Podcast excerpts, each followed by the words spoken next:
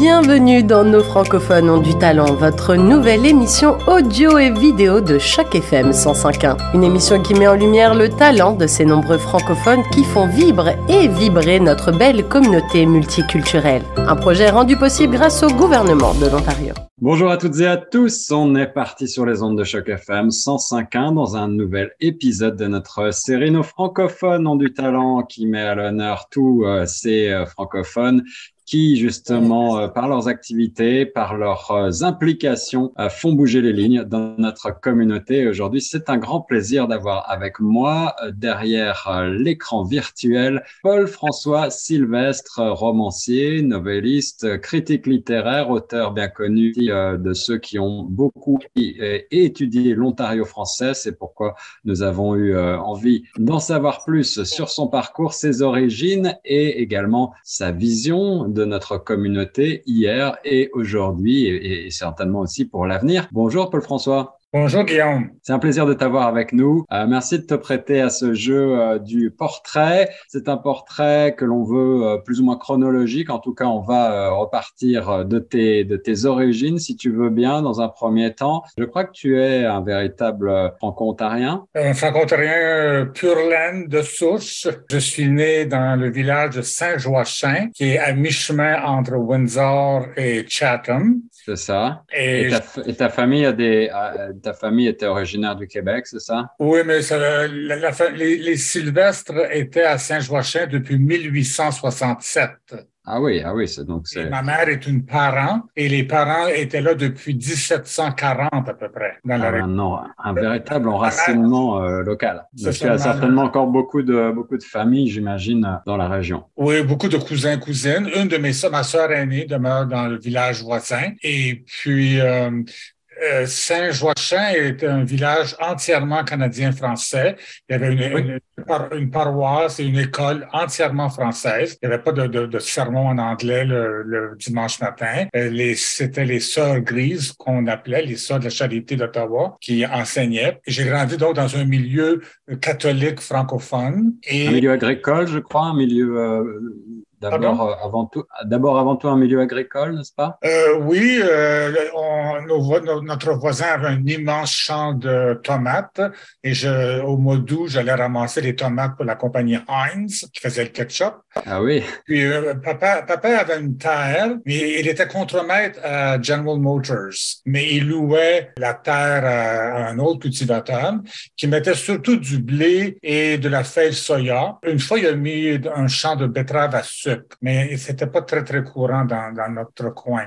Euh, le, blé, la fève soya, les champs d'avoine aussi, évidemment, et les champs de tomates. Donc, c'est ça, c'était... Euh, et, et il n'y avait pas d'école secondaire française. Il y avait, un, il y avait ce qu'il appelait école secondaire Bell River High School. Bon, il offrait peut-être, un cours de français, peut-être histoire en français, mais toutes les autres matières, euh, la géographie, la chimie, l'algèbre, euh, la physique, euh, tout était enseigné en langue anglaise. mes sœurs sont allées là, mais mes parents, parce qu'ils ont il y a des oblats, les, les, les, les, prêtres oblats, qui faisaient du recrutement pour un séminaire à, Ottawa. On fait une randonnée euh, dans le coin. Ils sont allés voir le curé. Le curé lui a dit, ah ben, allez voir Francis Sylvestre, son garçon euh, serait peut-être un candidat pour votre séminaire. Donc, ils sont venus chez, chez mes parents, puis ils en ont discuté, puis tout ça. Puis mes parents m'ont dit, ben, comment t'aimerais ça, euh, être pensionnaire à Ottawa? Et moi, j'ai une sœur avant moi, avec moi, après moi une sœur aînée, une sœur jumelle, une sœur oui. Donc, j'avais pas de frère. Et aller vivre avec d'autres garçons, ça me, ça me semblait une bonne idée. Et euh, j'ai dit oui, j'aimerais ça. Alors, on m'a envoyé à Ottawa.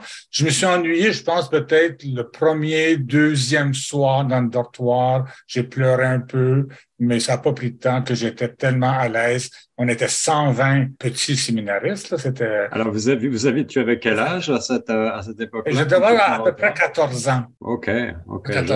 J'avais fait ma, neuvième année dans le village parce qu'on avait, quand j'étais en huitième, on a ajouté la neuvième. Et quand, quand je suis arrivé en neuvième, on a ajouté la dixième. Donc, ce qu'on appelait l'école de continuation, euh, 9 et 10. C'était considéré euh, euh, école séparée, donc subventionnée. Mais mes parents ont dit, euh, peut faire la dixième ici, mais c'est peut-être mieux que tu tout de suite à Ottawa. Et euh, donc, c'est ça, j'ai grandi dans un pensionnat et... Euh, Quels sont les, les, grands souvenirs que tu, euh, que tu gardes de ces années de formation euh, Beaucoup de liberté dans ce pensionnat ou au contraire une, une, éducation très rigoriste? Ouais.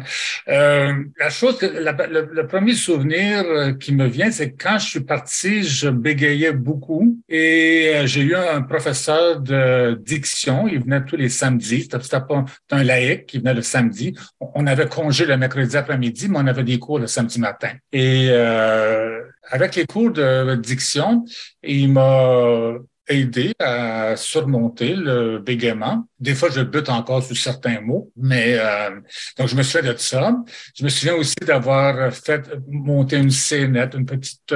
Euh, chaque classe euh, devait présenter un genre de, de spectacle durant l'année et euh, ça, j'ai beaucoup aimé. Euh, je pense que c'était même moi qui l'avais écrit, le texte. On était trois ah oui? à jouer ça. C'était pas long, c'était peut-être 8, 9, 10 minutes.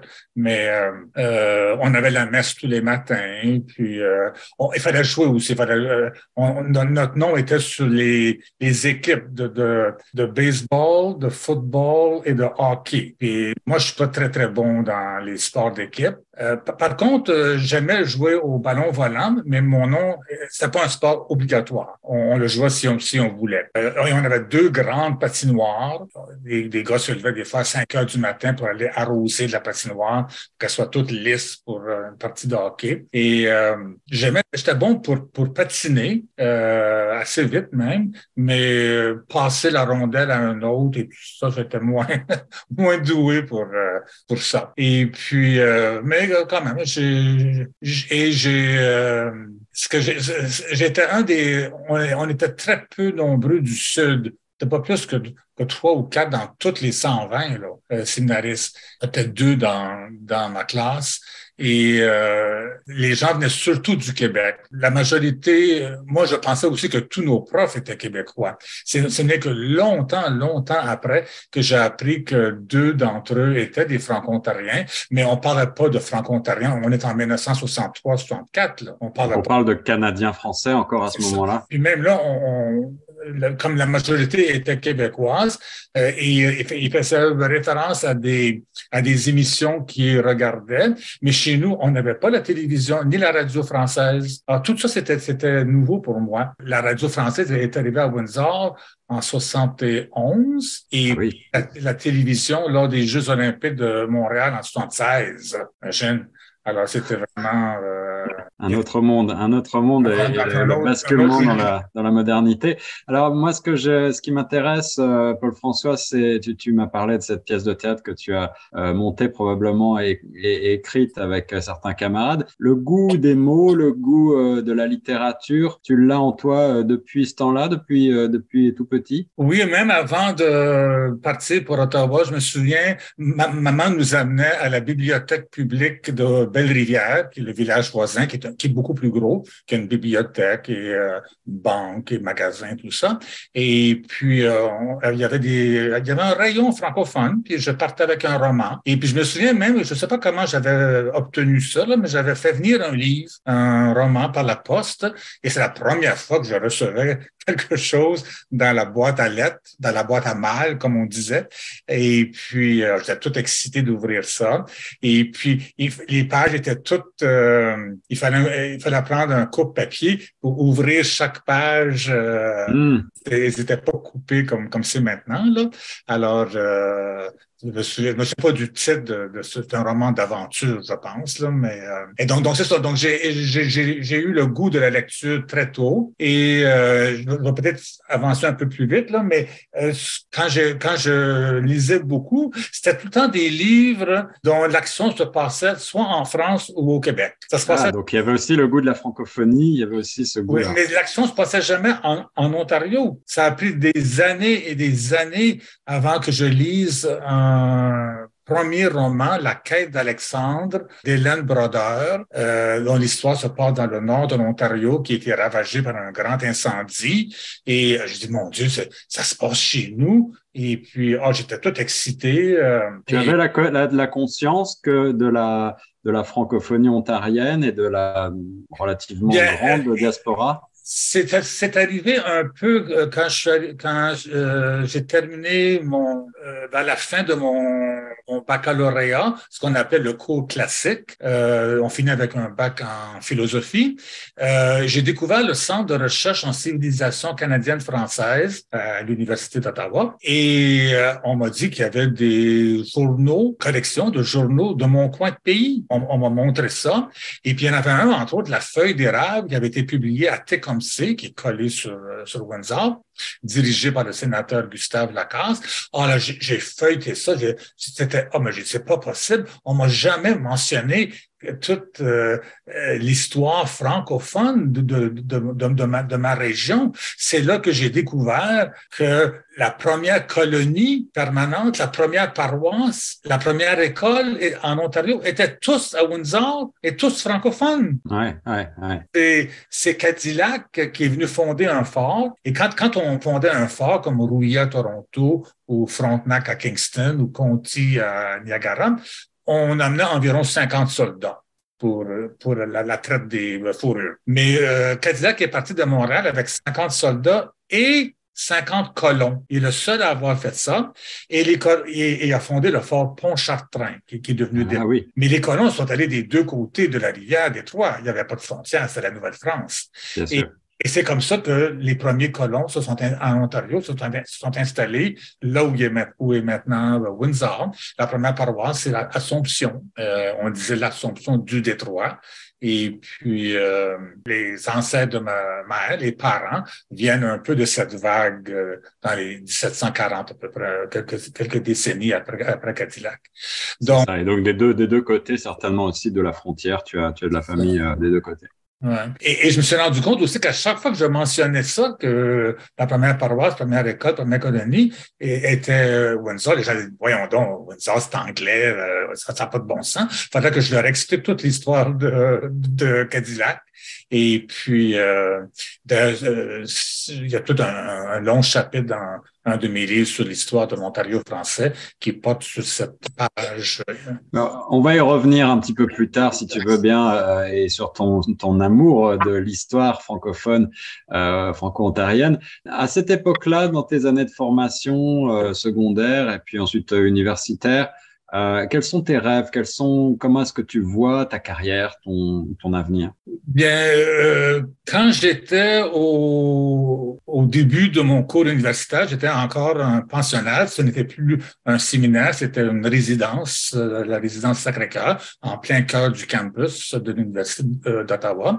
Je, je, rêvais de, de, devenir un prof euh, Oblat. C'est les Oblats qui, les pères Oblats qui dirigeaient ça. Alors j'ai dit, je me voyais enseigner dans un collège, euh, comme j'avais eu des profs euh, religieux, je, me voyais comme ça aussi. Et euh, mais ce qui est arrivé, c'est quand j'avais un cours d'histoire du Canada, oui c'est ça, en deuxième année d'université, et un confrère était un employé de l'Association canadienne-française d'éducation de l'Ontario. l'ACFEO, qui est devenu l'ACFO, qui est devenu l'AFO, l'Assemblée de la francophonie. Alors, il s'appelait Rémi Beauregard, qui était, était, très connu en Ontario, qui était le premier directeur de l'Office des affaires francophones. Alors, il m'a dit, tu sais, il y a un congrès de jeunes qui s'en vient à North Bay, euh, et puis toi, il faut quelqu'un du sud de l'Ontario à ce congrès-là, et tu dois venir, on va payer tes dépenses et tout ça. Alors, euh, j'ai découvert qu'il y avait des jeunes francophones dans tous les coins de la province, et euh, euh, j'en connaissais beaucoup dans la région de l'Est de l'Ontario? Parce qu'ils étaient dans, ma classe et, et dans, au séminaire et à l'université. Mais euh, le campus puis Hearst, puis Sudbury, puis Penetang, partout, alors Cornwall et tout. Alors, euh, je suis embarqué à pieds joints dans cette association de, jeunes francophones. Euh, je suis même devenu le secrétaire de l'Assemblée provinciale des mouvements de jeunes de l'Ontario français. C'était long comme, comme nom, APMJOF. Mais ah, donc, donc, je suis devenu d'abord un militant franco-ontarien, un, un, jeune militant franco-ontarien. Je vais, je vais devenir un autre militant plus tard. Oui, on en parlera. Mais donc, dans cette période-là, on est en, quelle, en quelles années? C'est une époque d'effervescence Ça, c'est à peu près 60. Euh, j'ai eu mon bac en 69. Donc, on est, je pense que c'était la conférence consultation de la jeunesse en 67. Donc, 67-68, là, c'est où j'ai commencé à, être euh, actif dans la francophonie ontarienne au niveau jeunesse. C'est une période effectivement d'effervescence euh, au niveau euh, du Québec, mais au niveau aussi franco-ontarien, de prise de conscience de l'identité culturelle euh, francophone. Oui, en fait, il existait déjà une association de la jeunesse franco-ontarienne qui avait été fondée, je pense, en 49, et elle était un peu moribonde, et il y avait eu, ils avaient décidé de faire cette conférence consultation dans, l'espoir de se, de se, de se rajeunir et tout ça. Mais ce qui est arrivé, c'est que les, gens, les gens de place ont décidé de plutôt créer un nouvel organisme plutôt que de rajeunir l'ancien. Donc, euh, c'est comme ça qu'on euh, a créé euh, cette assemblée provinciale. On connaît, euh, on connaît la révolution tranquille québécoise et, et les transformations et, ces, grandes luttes de la fin des années 60. Est-ce que du côté des francophones en Ontario, à ce moment-là, il y avait aussi euh, une, tentative de, prise de conscience euh, des racines culturelles, de l'histoire, de l'héritage euh, franco-ontarien et, de cette volonté de se différencier euh, des anglo-saxons? En fait, ce qui est arrivé, c'est qu'il y a eu les États généraux du Canada français dans les années 67, 68, 69. Et c'est là que le, les Québécois, les Canadiens français du Québec on dit nous ne sommes plus Canadiens français, nous sommes Québécois. Ouais. Les, les, autres ont dit ben là le, le bloc canadien français et, on, on perd le plus gros morceau. Alors nous on est quoi? Et on dit ben nous on est franco-ontariens, on est franco-manitobains, on est franco-albertains, on est franco les Acadiens, eux autres, étaient plus groupés trois provinces au moins. Là. Mais donc, c'est un peu là qu'a commencé l'identité franco-ontarienne, avec les, les États généraux. Le mot franco-ontarien existait depuis déjà longtemps. J'ai fait une recherche. Euh, il avait été utilisé dans, dans, des congrès de la langue française en 37 à peu près. D'accord donc 30 hmm. ans avant, mais c'était pas courant du tout, du tout. On disait les Canadiens, l'association canadienne française de l'Ontario. Ouais, ouais, Donc, euh, donc c'est là, euh, c'est comme ça que l'identité franco-ontarienne a commencé à se, à se forger. Et euh, moi, j'étais à ce moment-là, après, je, terminais mon baccalauréat en philo, mais euh, je voulais faire une maîtrise dans un autre domaine, la récréologie qui est la science du loisir, l'étude ou science du loisir. Du loisir. Ils offraient juste un baccalauréat à sciences, non pas une maîtrise, mais j'ai fait le cours de, de, de, bac à sciences de deux ans et euh, j'ai spécialisé dans le loisir culturel pour l'identification culturelle par le loisir. Toujours à l'Université d'Ottawa, n'est-ce pas? C'est ça, oui. Et on recevait de l'argent du secrétariat d'État, qui est maintenant patrimoine canadien, Ouais. Le directeur, qui est un franco-manitobain, euh, M. Préfontaine, je, je, l'appelle puis j'ai dit, ben, est-ce qu'on on, on va avoir une réponse à notre demande pour une, tournée d'artistes qu'on souhaite faire en Ontario? Ah, il dit, oui, oui, oui. Il dit, j'ai un nouvel agent qui, qui va vous appeler. Il, mais il dit, toi, il dit, euh, est-ce que tu serais prêt à venir travailler pour nous? On, a un programme, on, on veut mettre activité jeunesse sur pied. Mais j'ai dit, j'ai, encore un semestre à faire, mais cet été, je dois faire un stage pratique. Ah ben, il dit, puis il dit qui est ton prof, je, je le nomme. Ah ben, il dit, je le connais bien. Il dit, viens faire ton stage pratique chez nous. On va t'engager comme étudiant d'été. Je vais faire le rapport à ton prof. Et puis, c'est comme ça que je suis entré au euh, gouvernement comme stagiaire et ensuite temps partiel. Et finalement, j'ai eu mon premier emploi en 72 ou 13 à peu près, là, comme responsable des activités jeunesse au secrétariat d'État, la direction de l'action socioculturelle qui est devenue la direction des minorités de, langues officielles plus tard. Je vois. Et l'écriture, alors si on embraye un petit peu sur tes activités euh, pour lesquels on va, on va vouloir euh, développer. Euh, tu es, tu es romancier, essayiste, tu as écrit euh, pas mal d'ouvrages historiques justement sur l'Ontario français. Puis tu collabores à plusieurs, ou tu as collaboré à plusieurs périodiques francophones bien connus. Quand est-ce que tout ça a commencé? En fait, j'ai commencé d'abord à écrire pour le journal francophone de Windsor, Le Rempart. Et parce que j'avais découvert au Centre de recherche en civilisation acadienne française toutes sortes de renseignements sur l'histoire francophone de, de, de, du sud-ouest, la région de Windsor, Essex, et je préparais des petites capsules d'histoire à chaque, chaque semaine. Le rempart existe toujours d'ailleurs. Oui, c'est ça. Et puis euh, ensuite, euh, j'ai découvert mon orientation sexuelle assez tard, j'avais à peu près 23 ans, 23, 24 ans, et mon premier euh, livre est un journal intime de ma sortie du placard. J'ai eu, je dois dire que j'ai eu beaucoup de, de chance d'avoir euh, un organisme Gays of Ottawa, Gay de l'Outaouais, euh, qui était basé à Ottawa. Et puis, euh, il y avait des, des, rencontres tous les vendredis soirs, un drop-in. Et j'ai vu que je n'étais pas seul comme ça, comme on, comme, comme on disait. Alors, c'est très intéressant, justement, pour resituer historiquement dans son contexte euh, l'évolution des mœurs, des mentalités et, et, et l'évolution légale. quel était le statut, rappelle-nous, de, de l'homosexualité à cette époque-là au Canada? L'homosexualité a été décriminalisée en 69 par le gouvernement Trudeau. Euh, C'était tout, tout récent. Il avait, il avait, présenté son projet de loi un an avant quand il était ministre de la Justice. Après ça, il a été élu premier ministre, et, mais le projet de loi a, été représenté par Turner, je pense John Turner qui était ministre.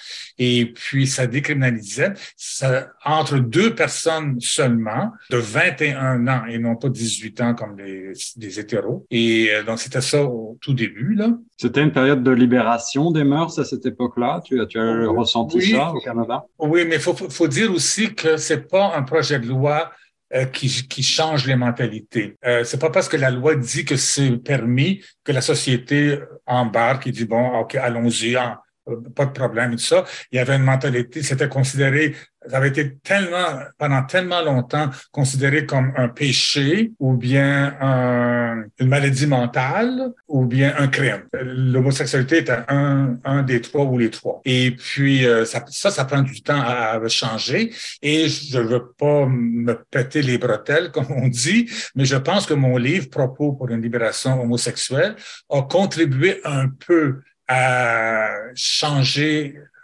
les mentalités. Les gens ont vu qu'il y avait une personne qui était quand même fonctionnaire, qui avait des responsabilités, qui avait été euh, militant franco-ontarien. Et euh, c'était pas j'étais pas le stéréotype de homme efféminé euh, comme on, on présente à, la, télévision à cette époque-là et, puis donc je pense que ça l'a beaucoup de gens m'ont dit longtemps après que le, le livre leur avait donné euh, un encouragement à, eux aussi faire, à eux aussi sortir du placard. Alors le livre paraît en 1976, si je crois, si je me réfère à le livre, ça. Euh, oui, Wikipédia. Euh, et, et, à cette époque-là aussi, comme j'étais actif avec le mouvement Gays of Ottawa, on avait une ligne téléphonique. Les gens pouvaient appeler tous les soirs de, de 7 heures à 10 heures, je sais pas trop là, et, ils pouvaient parler à quelqu'un. C'était confidentiel et euh, j'ai été formé aussi à, à, participer à cette ligne, euh, téléphonique. Et euh, les, l'organisme Gays of Ottawa avait été aussi actif sur le plan social. On organisait des danses dans un centre communautaire de la Côte de Sable quartier d'Ottawa, et actif sur le plan politique. On voulait faire en sorte que le, le, Code des droits de la personne en Ontario soit amendé pour inclure orientation sexuelle comme motif mmh de discrimination. Et il y avait toute une série d'organismes en province et, au Canada, mais beaucoup, beaucoup en Ontario, mais il y en avait aussi à, à Halifax, Windsor, euh, Montréal, euh, Winnipeg. Donc, euh, j'ai participé à des congrès nationaux à deux ou trois reprises. Et j'ai découvert qu'il y avait un journal de body politic à Toronto. Et j'ai fait beaucoup de recherches et un de mes peut-être pas le deuxième mais pas loin euh, c'était euh, les homosexuels s'organisent où j'ai raconté l'histoire du mouvement le début du mouvement de libération homosexuelle au euh, Canada. Ça n'avait jamais été fait. Ça n'a pas eu un gros succès parce que c'était écrit en français et la 90 des organismes étaient anglophones. Ils, ne l'ont pas lu. Euh, ça il n'y a pas eu une grosse diffusion. Moi, ça ne me dérangeait pas. Je, voulais euh, exprimer, euh, écrire cette page d'histoire et euh, je peux dire, en, en, même en sautant un peu, là, il y a beaucoup de livres que j'ai écrits qui n'ont pas été longuement, euh, euh, qui n'ont pas été diffusés euh, largement parce que les éditeurs n'avaient pas les moyens ou parce qu'il y avait très peu de, de, de, librairies en Ontario. Mais moi, c'était pas ça. Mon but n'était pas de, de, vendre des livres pour faire de l'argent. J'écrivais un livre parce que j'avais une, une, histoire à conter dans un roman ou une page d'histoire histoire à, écrire sur la communauté franco-ontarienne ou la communauté homosexuelle. Donc, c'est ça qui était mon but, euh, d'exprimer une facette de mon identité. Parce qu'à ce moment, comme j'ai mentionné au tout début, je suis né euh, franco-ontarien pur land. Et j'ai découvert plus tard que j'étais né aussi homosexuel. Donc, je suis doublement minoritaire, francophone en, en, Ontario, un francophone gay en Ontario. Donc, j'ai la double, un double un statut de double minoritaire. Et si on regarde à peu près mes 53, 4 livres, il y a deux courants dans mes écrits. Il y a le courant franco-ontarien, la fibre le, très, très franco-ontarienne, beaucoup sur l'histoire des franco-ontariens, les journaux, les évêques, les parlementaires, euh, l'histoire de l'Ontario français, tout ça. Et il y a aussi le courant euh, homosexuel, avec euh, propos, puis l'histoire, et puis quelques, quelques romans. Puis, C'est ça, au moins une dizaine de livres sur cette thématique-là et, et, beaucoup de chemins parcourus du point de vue historique on va en reparler parce que je sais que tu, es toujours impliqué pour cette cause, évidemment. Euh, mais quand tu regardes en arrière, aujourd'hui en 2023, Paul François est, chez nous à Toronto.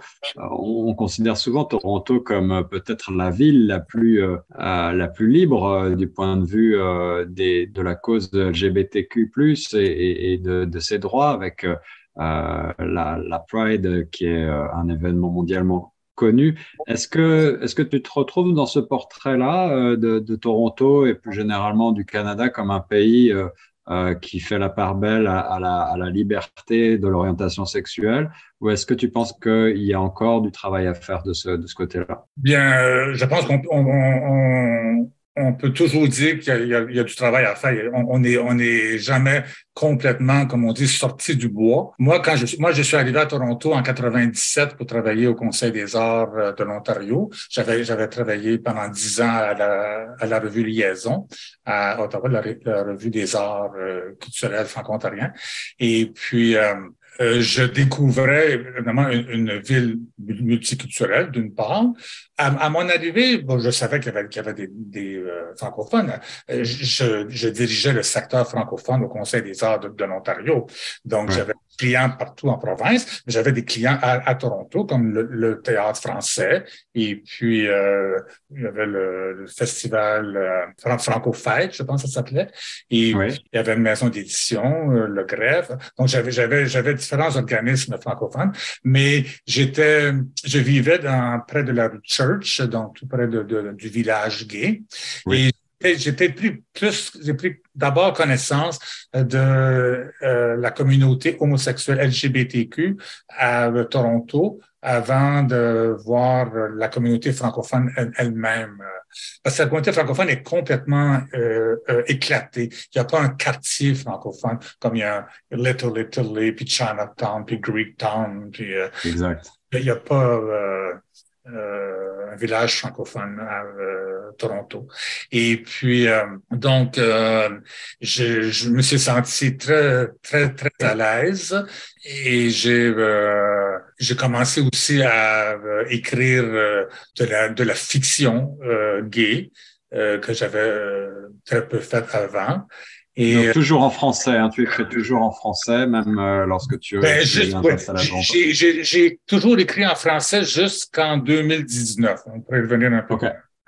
Mais euh, tous les, les, livres que, que j'ai que j'ai publiés, tout ça, essais, romans, nouvelles. J'avais même écrit une pièce de théâtre, elle n'a pas été publiée. Elle a été jouée à, à Kapuskasing, à Mississauga, à Ottawa, à Windsor. J'avais écrit pour Windsor, mais c'était une pièce de, de, théâtre euh, en langue française. Et puis, euh, j'ai aussi commencé, euh, quand j'étais au Conseil des arts, je ne pouvais pas publier des critiques de livres de clients du conseil. Si la maison d'édition recevait une, subvention ou l'auteur recevait une subvention, ben je ne pouvais pas hmm de, de, de, son livre. J'aurais été un, peu en conflit d'intérêt. Mais euh, l'Express était intéressé à d'autres critiques de livres, surtout des romans québécois. Alors, euh, j'ai euh, commencé assez tôt à, à publier un compte-rendu de, de livres euh, dans l'Express. Et aujourd'hui, depuis au moins 4-5 ans, j'en fais deux par semaine. Euh, ils sont en ligne. Oui, oui. c'est une, grande, une grande activité. J'imagine qu'il y a, il y a mille et un auteurs et titres qui te viennent à l'esprit, mais euh, euh, quels ont été les, coups de cœur, quelques-uns des grands coups de cœur euh, au cours de cette période, justement peut-être qui t'ont marqué, qui ont euh, peut-être aussi influencé ton écriture à toi? Ah, L'auteur qui m'a le plus influencé sur le plan de l'écriture, c'est Hélène Brodeur, que j'ai mentionné un peu plus tôt, qui avait publié ce roman, La quête d'Alexandre, dont l'histoire se passe dans le nord de l'Ontario. Et quand j'ai lu ça, j'ai dit, ben, si ça peut se passer dans le nord, ça ça pourrait aussi se passer dans le sud, d'où je viens. Et c'est là que j'ai commencé à écrire euh, Obéissance ou Résistance, un roman qui se passe à Windsor. Et euh, ensuite, j'ai aussi écrit le roman Des œufs frappés sur la contrebande d'alcool dans les années 1920 entre mm. Windsor, frontière, Windsor, Détroit. Alors, donc, j'ai situé mes, les personnages d'au moins deux, trois romans à Windsor ou dans la région de Windsor. Euh, mon livre, euh, mon roman Cessé ou une, adolescence singulière, ça se passe, euh, le village est pas nommé, mais c'est Saint-Joachim. Et puis, le personnage s'appelle pas Paul François, mais... Il y a une partie de toi-même dans ce, dans ce roman. Je, je, je, dois dire Paul François. ma sœur jumelle, c'est Paulette. Quand j'étais jeune, c'était Paul et Paulette. Euh, pour toute la famille, je suis pas Paul François. J'ai été baptisé Joseph François Paul Sylvestre. Et puis, euh, j'étais Paul Sylvestre jusqu'à ce que je devienne militant franco-ontarien. Et là, quand il est venu le temps de faire une carte d'affaires, j'ai dit, tiens, je, Paul Sylvestre, c'est correct, mais euh, j'aimais mon autre nom, François. Alors, j'ai dit, tiens, je vais mettre, je vais l'inclure, je vais, je, vais mettre un trait d'union même, Paul François, et tous mes livres ont été publiés sous Paul François. Euh, Sylvestre.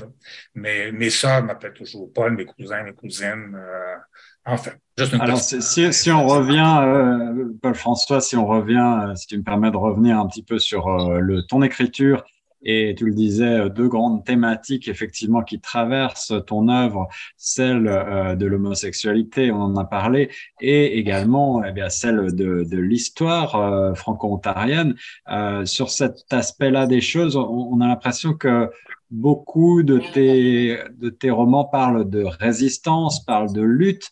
Est-ce que tu veux peut-être là aussi nous rappeler quelques grands moments de ces luttes, de ces, euh, de ces mouvements pour exister, pour euh, se faire reconnaître, qui ont, qui ont marqué euh, toutes ces années 60, 70, 80, 90 jusqu'à aujourd'hui. Mm-hmm. Bien, évidemment, j'avais avec toutes les recherches que je faisais au, centre, centre, de recherche en civilisation canadienne française, euh, j'avais pris connaissance du règlement 17 de 1912 qui interdisait l'enseignement euh, en français. On peut enseigner un cours de français, on ne peut pas enseigner les, autres matières en français. Et puis, euh, et la lutte surtout contre le règlement 17, surtout entre autres à Ottawa avec l'école gay. Et là, je me suis rendu compte que cette cette bataille euh, était euh, un point culminant, mais euh, était une page d'histoire centrale de l'Ontario français, de l'identité franco-ontarienne. Et je me suis rendu compte aussi que beaucoup de journaux en avaient parlé, que des parlementaires en avaient parlé, évidemment non seulement à, Queen's Park, bien sûr, mais aussi au fédéral. Et là, je me suis dit, les gens ne connaissent, ne, connaissent pas ces journaux-là. Les gens ne connaissent pas ces parlementaires. Et c'est là qu'il m'est venu l'idée de faire toute une recherche que j'ai intitulée tout simplement Nos parlementaires. Et j'ai décrit avec des notes euh, biographiques, il y a aussi un, survol, une analyse et tout ça, qui sont tous les députés provinciaux et fédéraux et les sénateurs euh, francophones de l'Ontario. Peu importe où ils sont nés, certains étaient nés au Québec, mais avaient été élus en Ontario ou nommés au Sénat pour l'Ontario. Donc, c'était euh, un, un, premier livre pour faire connaître des, des artisans de, de notre de, de, notre lutte, de notre histoire. Et j'ai fait la même chose pour les journaux. J'ai fait une recherche. Il y avait c'est incroyable le nombre de journaux qui ont existé. Certains ont, ont, duré à peine quelques mois, mais il y a, la, la feuille d'érable, c'était 32 ans. Alors, c'est quand même, tu sais. Et puis, il y en a qui existent toujours, comme le, le Rempart et l'Express. Et, euh, euh, le voyageur. Et euh, ensuite, j'ai fait la même chose pour les, pour les évêques. Très, peu de gens savaient c'est euh, l'évêque, là, j'oublie son, je sais pas si je me souvenir de son nom, c'était un, un, évêque de, de, Kingston, qui était le premier francophone, Rémi Gaulin, il y a une école qui porte, qui porte son nom ah à Kingston. Alors, c'est Rémi Gaulin qui était le premier évêque euh, francophone nommé en Ontario. Et puis, le, le, premier évêque de Peterborough, le premier évêque du, de, de, du diocèse de London, était des euh, francophones. Monseigneur Jameau à Peterborough, Monseigneur Pinsonneau à London. Et puis, évidemment, à Toronto, on a eu Charbonnel.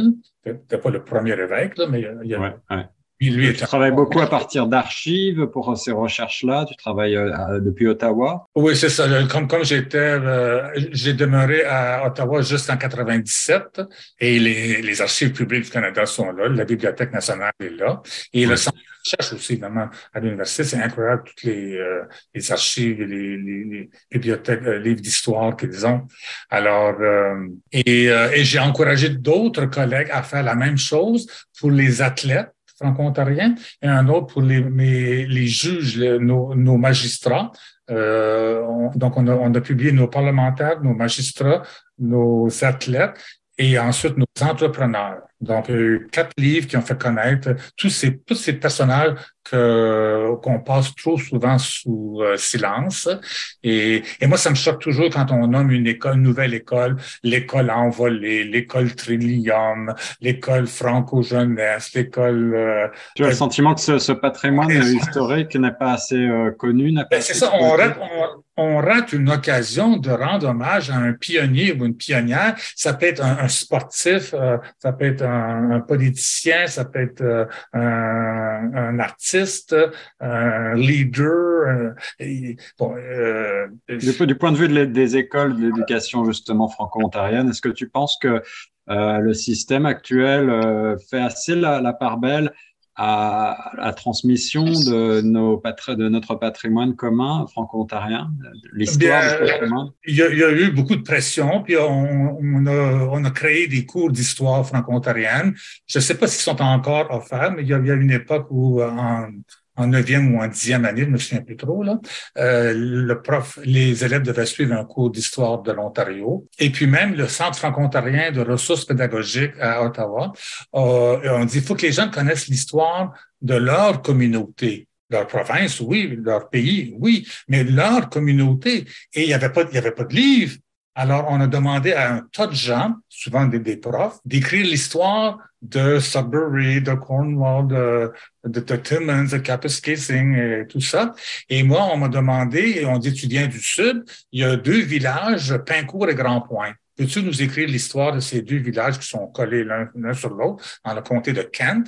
Alors, c'est ce que j'ai fait. Et ensuite, on a dit, ben, oh, un prof nous a abandonnés à Matawa, peux-tu prendre le, flambeau? Alors, je me suis rendu à Matawa pour faire de la recherche et tout ça. Puis j'ai écrit l'histoire de Matawa. Et la même chose s'est produite ensuite pour, euh, Cornwall puis Castleman. Finalement, j'ai écrit au moins quatre livres sur quatre, quatre, cinq communautés différentes. Et euh, donc, euh, on a pris des moyens pour faire connaître notre histoire euh, locale, provinciale. Et ensuite, il y a, une maison d'édition québécoise, j'oublie le nom, mais ils ont publié toute une série de documents sur l'Ontario français.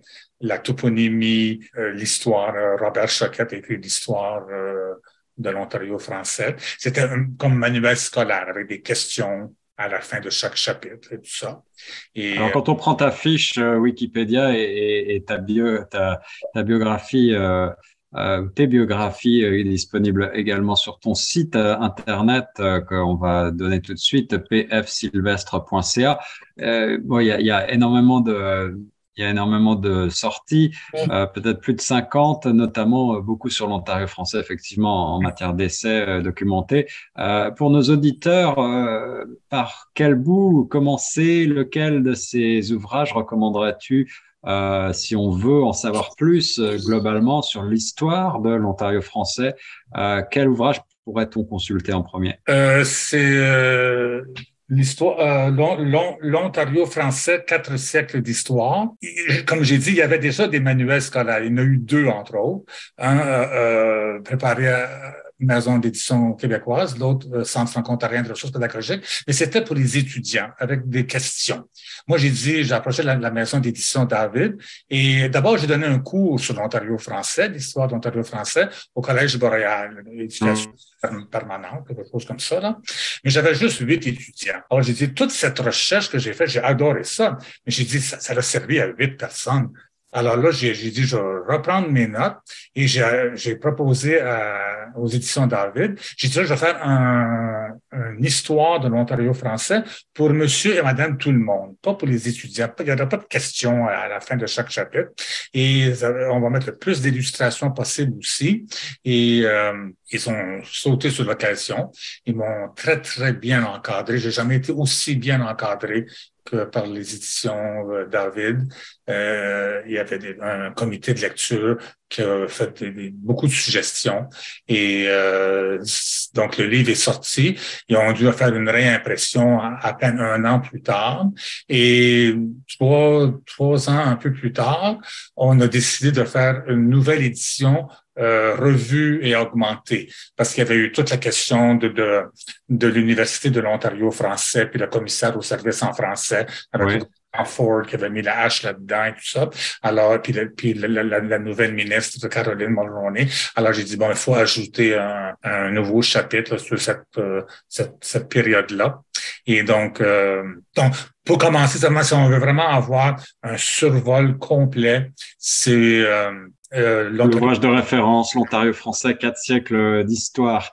Euh, L'histoire est, est, toujours euh, en train de s'écrire sous nos yeux, mais si on veut se projeter dans l'avenir avec aujourd'hui euh, des chiffres des derniers recensements, je pense que tu les as à l'esprit,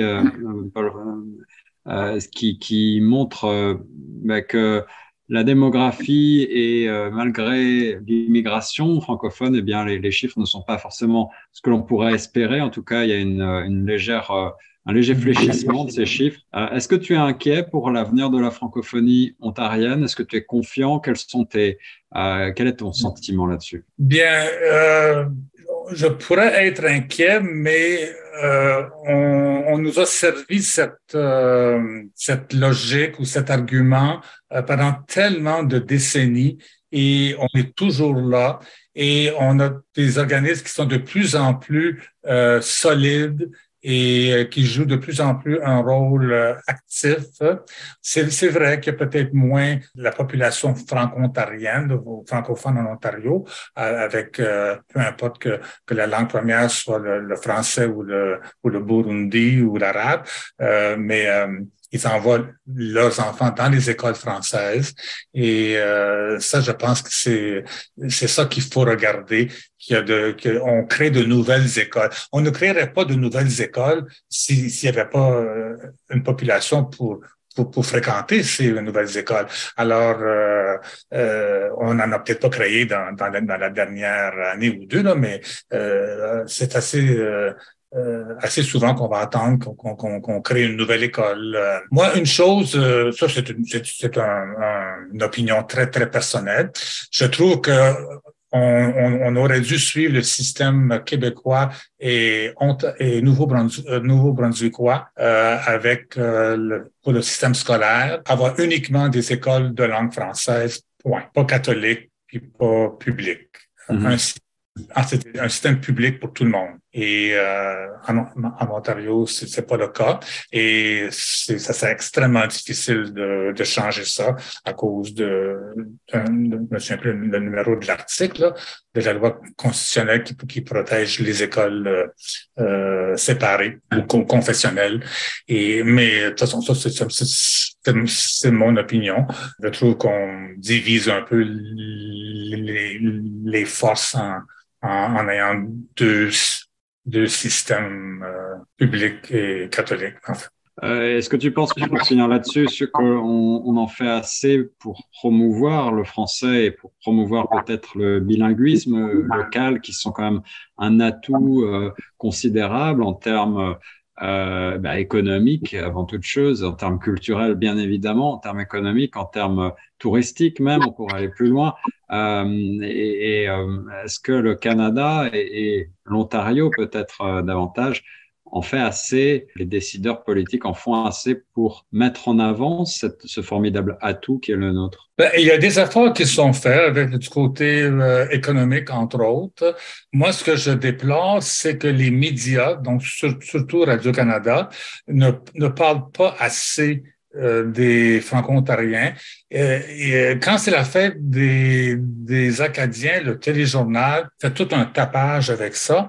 quand c'est le, 25 septembre, jour des franco-ontariens, c'est à peine si on glisse une phrase ou deux. Et moi, je trouve que, par exemple, je comprends pas pourquoi est-ce que Ottawa a un téléjournal d'une demi-heure le samedi et le dimanche, alors que Toronto et le reste de l'Ontario, notre téléjournal, c'est cinq minutes. Ça, je trouve que c'est un non-sens. On m'a dit, ah, il y a d'autres plateformes, vous pouvez suivre les nouvelles à, à, telle, telle, telle autre plateforme. Mais j'ai dit, écoutez, les gens écoutent euh, la télévision. Moi, c'est le poste 12 ici à Toronto pour Radio-Canada Toronto. Et euh, si on n'a pas des, des nouvelles euh, sur notre région, ben, on va vers CBC, CTV ou Global. Donc, vous nous anglicisez, vous nous dites, allez, allez aller écouter des, des, des, postes de langue anglaise. Euh, enfin, mais j'ai pas réussi à convaincre euh, la direction de, de, l'Ontario Radio-Canada, là, mais euh, puis il, semble pas y avoir. Des fois, je me demande, je suis le seul qui pense comme ça, là, mais il n'y a pas de mouvement pour avoir, un, entre autres, un téléjournal complet le samedi, dimanche. Et quand c'est congé, euh, fait du travail ou fait du Canada ou quelque chose comme ça, euh, ben, le téléjournal vient de Ottawa. Et donc, on nous parle Ottawa-Gatineau. Donc, on nous parle de Maniwaki, puis euh, Ottawa.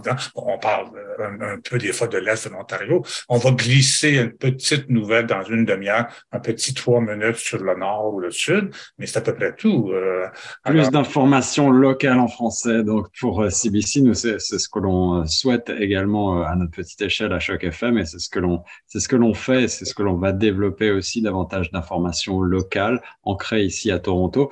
Euh, si, on, traverse ta longue carrière et prolifique carrière, euh, euh, Paul François, il y a une chose que j'ai notée qui m'a fait sourire puisque ça, nous intéresse particulièrement en tant que radio. Tu, as, je crois, écrit un roman radio. Est-ce que tu veux nous en dire deux mots? Oui, oui, c'est ça. C'est à Radio-Canada CBEF Windsor. Euh, dans les années 70 à peu près, fin des années 70 peut-être, et euh, ça s'appelait, je pense que ça s'appelait Terre, Terre natale. Terre et, natale. Et que j'ai mis ensuite en roman à l'interligne, euh, parce que Terre natale, c'était pour une voix. Il y avait juste l'animateur avec des, des, effets sonores. Donc, j'avais, des, des, restrictions là pour, je peux pas avoir de dialogue et tout, mais dans le roman, j'en ai mis. Et ensuite, CBON Sudbury a repris le, toute la, la série euh, du radio-roman. Ils l'ont, ils l'ont tout présenté, mais euh, euh, au lieu d'une fois par semaine, ils mettaient ça chaque jour pour, pour la, durant la, période d'été. Alors, Est-ce que c'est une expérience qui, qui t'a plu, que tu aimerais peut-être euh, euh, réitérer euh, du point de vue de l'écriture, le radio-roman, avec ces, épisodes je, comme ça? Ouais, je dirais pas que je le reprendrais. Il y a beaucoup de choses que, que j'ai fait, que j'ai aimé sur le coup, comme exemple ce cours d'histoire de l'Ontario français, mais je suis pas sûr que je le, redonnerais. J'ai donné un cours de littérature franco-ontarienne aussi à Glendon. Euh, J'avais 18 étudiants, presque étudiantes, il y avait juste trois hommes, je pense. Euh, mais je, ne le redonnerai pas. Euh, euh, J'ai 75 ans maintenant, puis euh, plus casanier, puis et, je mentionnais que j'ai écrit euh, en français jusqu'en 2019. Je suis membre d'un club de rencontres, Silver Daddies, et euh, c'est des, hommes qui veulent rencontrer d'autres hommes. Et euh, j'avais vu la photo, c'est international. J'avais vu une photo d'un jeune homme euh, en bicyclette, en portant un, comment, comment, on appelle ça, des, pas des leggings, mais des lycra. ouais, ouais, ouais un survêtement lycra très, très moulant. Donc, c'était, c'était assez suggestif. Et puis, j'ai écrit une histoire comme ça, On the Bicycle Trail. Et puis, euh, j'ai regardé euh, sur Google, j'ai découvert Gay Demons en Suède. Alors, j'envoie mon texte, puis une semaine après, je reçois un courriel de, j'avais donné, il publier mon courriel, et quelqu'un dit qu'il avait aimé I like your, your story. Mais j'ai dit, de quoi, de quoi tu parles? Mais il dit, On the Bicycle Trail. Hein? Alors, je, je retourne voir, puis ils avaient publié mon texte. Alors, c'était le premier de 150. J'ai envoyé hier mon 150e texte. Entre 2019 et 2023, j'ai écrit ça. Il faut, c'est des nouvelles, short stories. Il faut qu'il y ait au moins 750 mots. Moi, j'en ai ordinairement 1000, 1200, 1400 des fois. Mais c'est un, site érotique. Certains diraient, bon, c'est homo-érotique, ça c'est sûr. Euh, certains diraient pornographique. Si, le, si la nouvelle est trop romantique, on a très peu de lecteurs, 500, 700, 800. Plus c'est, euh, excuse l'expression, hardcore, très, très, très porno. Graphique, euh, ouais, ouais. On peut, on peut aller chercher euh, 10, 15, 20, 30, 50 000 lecteurs pour le même texte. François, pour terminer, parce que l'heure a déjà presque écoulé et c'est passionnant d'écouter de, euh, bah, ta mémoire sur euh, d'abord euh, toutes ces recherches franco-ontariennes et sur toute cette littérature que, dont tu parles si bien. je voulais savoir quels étaient tes, tes projets du moment et, et si tu as d'autres d'autres livres à paraître, romans ou essais, euh, eh bien, on serait heureux d'en savoir plus. Bien, j'ai euh, travaillé euh, dans les deux dernières années sur une, autobiographie euh, que j'ai appelée Lys, Trillium et Arc-en-Ciel et que j'ai soumis à certains éditeurs. Il y en a qui m'ont dit on ne publie pas d'autobiographie. D'autres m'ont dit comme Terre d'accueil, on publie uniquement des gens qui sont pas nés en Ontario, qui sont des immigrants. Et puis euh, j'attends une réponse d'une maison d'édition. Euh, mais ça fait un an déjà qu'ils l'ont. Et, euh, et c'est pas juste une, une autobiographie où je raconte mon, parcours, c'est que dans chaque chapitre, je vais chercher un extrait d'un de mes livres, euh, romans, nouvelles, essais, pour illustrer un peu euh, ce que j'ai vécu à cette, à, dans, dans, ces années-là. Et euh, donc, c'est une sorte d'autobiographie littéraire aussi, que que je pourrais dire.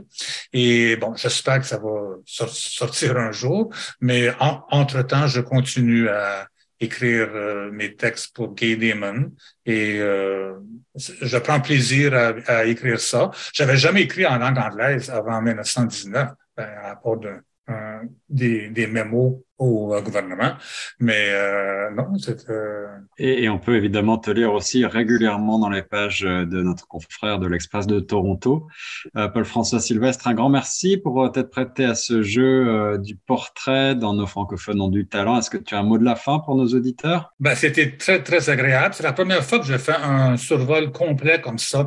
Des fois, on, on prend cinq minutes, dix minutes maximum, mais je sais pas si ça va passer une heure complète, là, mais euh, euh je suis très, très, heureux de, cette invitation et euh, ça m'a fait plaisir. Au revoir. À bientôt. Merci beaucoup, Paul-François Sylvestre, sur Choc FM 105.1.